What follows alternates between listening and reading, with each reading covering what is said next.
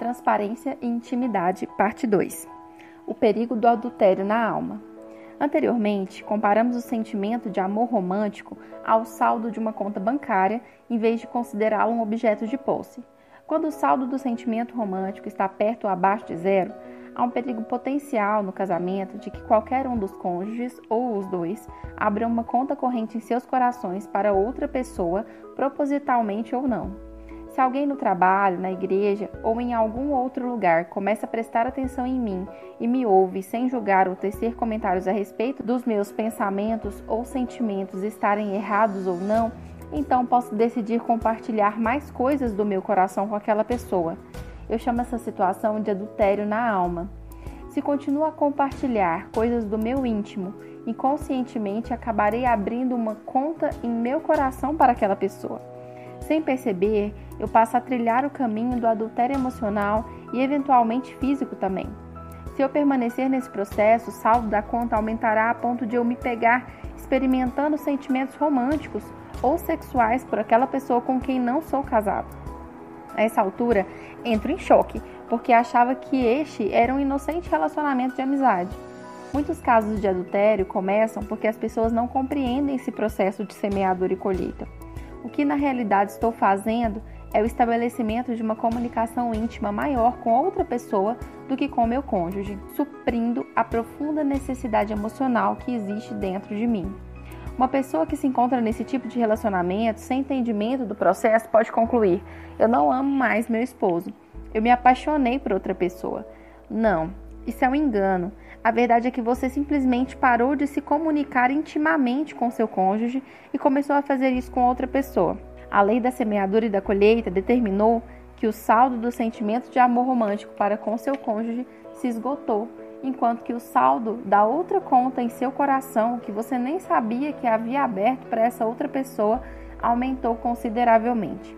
Então, esse sentimento de amor romântico não surgiu ao acaso não é mágico ou místico, mas é simplesmente o fruto do que foi semeado. Portanto, a chave para evitar o adultério em seu casamento não é somente tentar impedir que os sentimentos em potencial aflorem em direção a outra pessoa, mas em vez disso, procurar manter um canal aberto e constante de comunicação íntima com seu cônjuge. Quando o sentimento de amor romântico em seu coração com relação ao seu marido ou à sua esposa é alto, devido à constante comunicação íntima entre vocês, haverá muito pouca motivação ou tentação para se querer compartilhar as coisas do seu coração com outra pessoa. Talvez você consiga enxergar facilmente o grande risco em potencial para que um relacionamento de adultério na alma seja desenvolvido por pastores, executivos, conselheiros pessoas de profissões de assistência, que são muito solicitadas e ocupadas.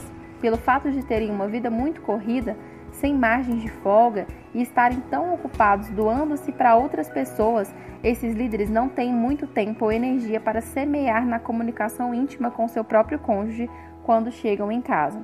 Então, quando uma secretária, colega de trabalho ou amiga percebe o estresse e a pressão que estão sobre esse líder, ela inocentemente dá espaço para que ele comece a abrir seu coração e a descarregar um pouco da pressão que tem sofrido, compartilhando em um nível emocional. Se esse pastor ou líder não costuma ter tempo para conversar intimamente em casa, ele provavelmente está colhendo críticas, desrespeito e rejeição de sua esposa, enquanto sua assistente, colega de trabalho ou amiga está enviando a ele uma mensagem de aceitação, honra e respeito. Naturalmente, ele tenderá a ser atraído pela agradável conversa com a amiga e a evitar as conversas críticas, desagradáveis ou no máximo neutras com sua esposa. Esse é um outro esquema do diabo descrito em Efésios 6, de 10 a 12, que está funcionando camufladamente na vida dele, com o objetivo de destruir seu casamento, levando ao adultério na alma e posteriormente a um relacionamento extraconjugal.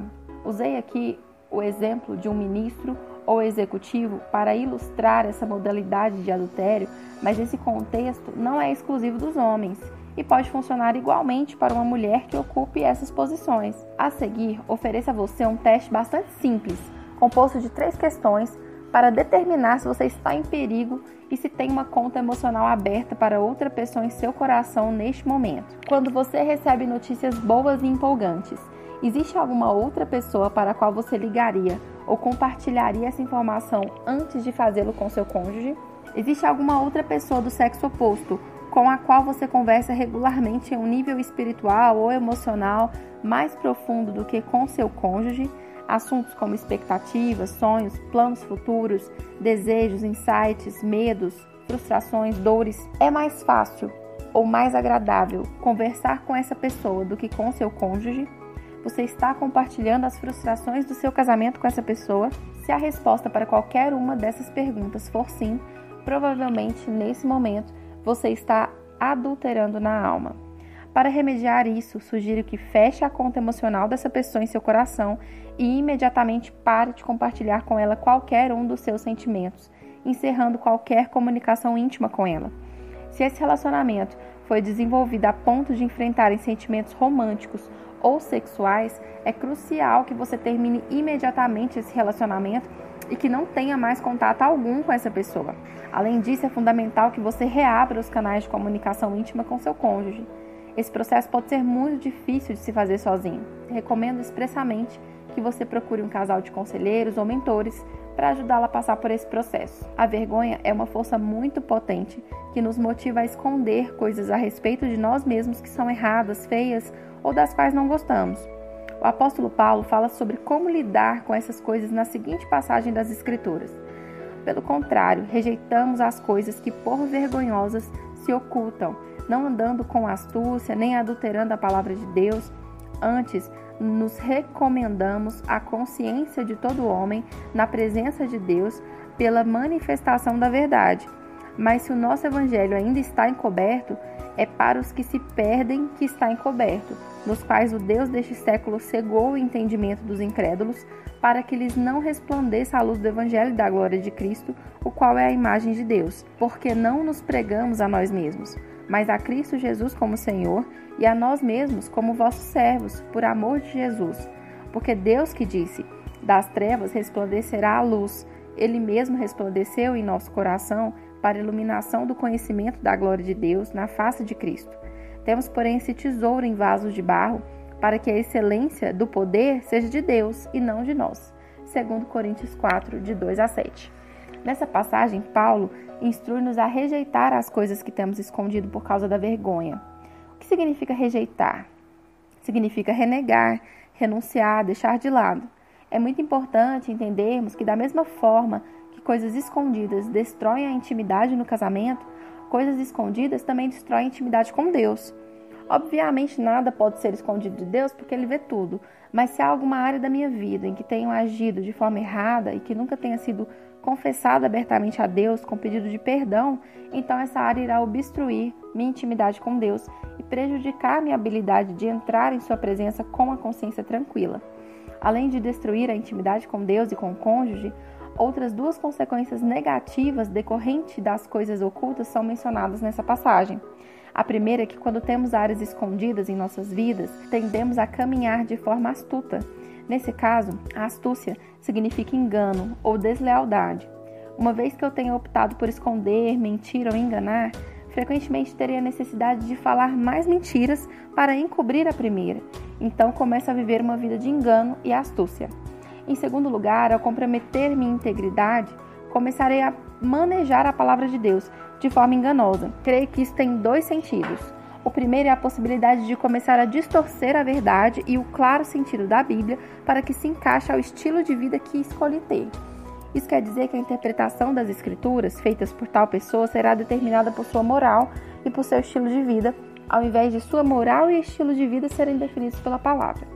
Descobri que, com frequência, quando encontro alguém que é muito questionador a respeito da Bíblia e defensor de interpretações que são diretamente contrárias ao que a Escritura afirma claramente, Posteriormente é revelado que essa pessoa possuía aspectos escondidos de sua vida que fundamentavam aquele tipo de interpretação. Um outro sentido prejudicial de se manter coisas ocultas é a incoerência praticada entre o que é falado ou ensinado e o que é vivido. Se existe uma área escondida na vida de alguém que ministra a palavra de Deus, Além da palavra estar sendo pregada de forma enganosa, o evangelho também será encoberto a outras pessoas. Aqueles que recebem a pregação ou ensinamento desse ministro acabam ficando confusos. Eles o ouvem falando da palavra de Deus, mas veem algo completamente diferente sendo emanado do seu espírito. Portanto, isso traz confusão ao coração dos ouvintes e assim o evangelho é encoberto. A última parte dessa passagem, de 2 Coríntios 4, nos diz que somos vasos cheios da glória de Cristo. A imagem que tenho dessa analogia não é a de vasos de barro opacos, mas translúcidos. A luz divina está dentro do vaso, mas ela deve atravessar a parede translúcida para que qualquer pessoa a veja. Infelizmente, enquanto a luz brilhar em meu interior, mostrará todo tipo de falhas e imperfeições que estão em mim, o vaso através do qual ela brilha. Nesse caso, o principal esquema do diabo é apontar todo e qualquer tipo de falhas em mim, o vaso, e fazer com que eu me centre nelas, tornando-me bem consciente de minhas debilidades e tenha medo de ser rejeitado pelos outros devido à exposição de tais falhas e imperfeições. Quando isso acontece, então farei tudo o que puder para cobrir o vaso para que ninguém veja essas imperfeições. Mas quando cubro o vaso, também esconda a luz que está dentro dele para que ninguém possa vê-la. O diabo não pode impedir que a luz de Cristo brilhe através de mim. Então, sua única estratégia é fazer com que eu, de propósito, cubra e esconda o vaso e a luz que está nele, de forma que ela não seja vista nem sirva de ajuda para ninguém. Além de encobrir a luz de Cristo, a falta de transparência no casamento frequentemente leva os parceiros a se sentirem como se estivessem pisando em ovos na relação conjugal. Quando um ou ambos os cônjuges estão mantendo áreas escondidas em suas vidas, vivem um medo constante de serem expostos. Por isso, a pessoa que esconde algo usará vários mecanismos de defesa para que a exposição não aconteça. Algumas das táticas mais comuns para manter o cônjuge afastado da sua intimidade são raiva, crítica, piadas e brincadeiras, retraimento e afastamento.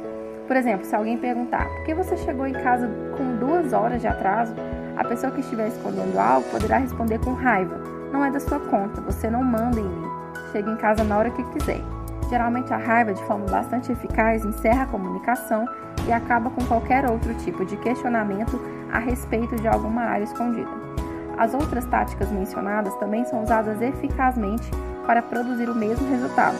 Enquanto você estiver escutando, se vier à sua mente coisas da sua vida que estão sendo escondidas do seu cônjuge, eu encorajo a programar um tempo para que possam sentar juntos a fim de que você exponha essas coisas a ele.